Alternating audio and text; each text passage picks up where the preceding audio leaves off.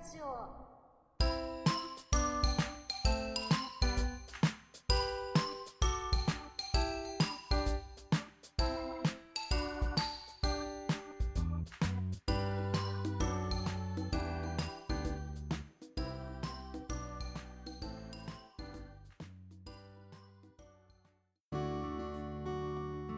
中島敦の五条出世と五条単位、まあ、我が最有機でくくってもいいんですけども、まあ、とりあえずそのタイトルで出てるもんです。青空文庫にも入ってます。それで、えー、となんでそれをおすすめするかというとなんか私は中学生の時にその本読んで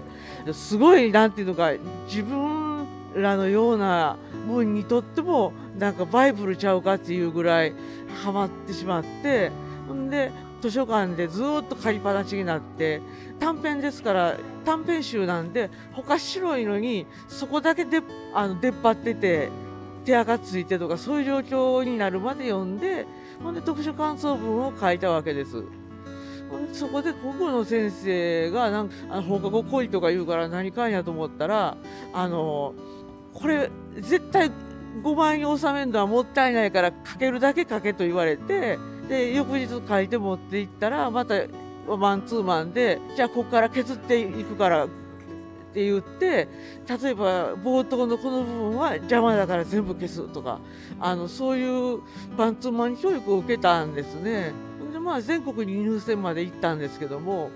あのそれがきっかけで自分は文章が書けるんやなとなんか先生に教えてもらった技とか使えば書けるなという意識を漠然と持ってほんで別に文学部とか行ったわけじゃないのに今現在ライターやってるのはその経験があったからだと思います。えー、っとあの皆さんご存知の中国の西遊記を佐古城主人公で書いたもんです。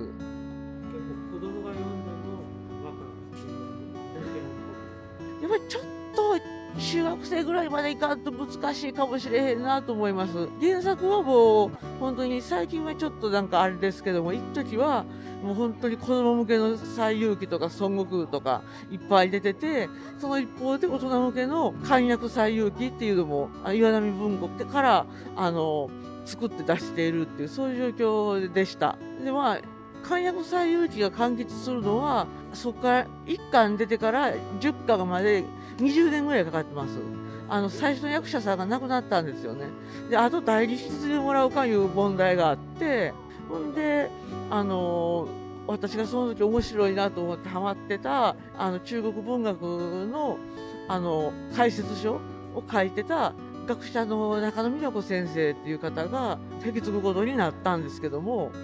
先の先生もその先生もガチやしよくわかるんやけどここでものすごい文体変わりすぎやろとか突っ込みに言ってたら1巻から3巻も中野先生が後から訳してますね。うんなんかしもともとの西遊記の枠組みを持ちながらその時の心の動きとかあと佐古城が見てるから佐古城から見て孫悟空とはどういうものなんだとか諸八海はおどけて見えるけどもあいつにも何か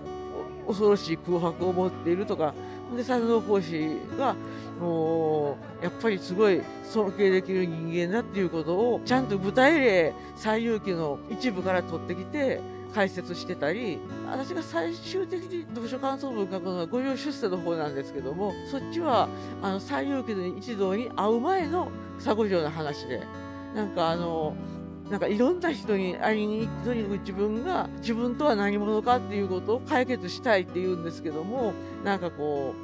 ういろんな人がいろんなこと言うけどみんななんか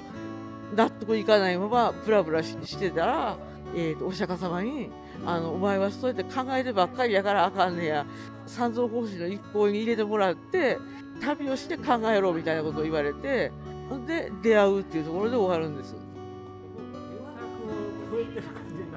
はい。ただだ中野先生は西遊記を解説するメメタ小説っていうんでしょうかね。その中ではもう飛び抜けて素晴らしい「西遊記」の本質を掴んでる人やって言ったんで最初借りることになったんです。そんなすごいええ本なんやったら読もうと思って図書館で借りてあのまずは先生とは別個の意味でドンハマりして。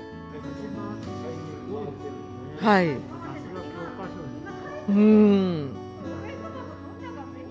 ね、もうちょっと長生きしたらばね。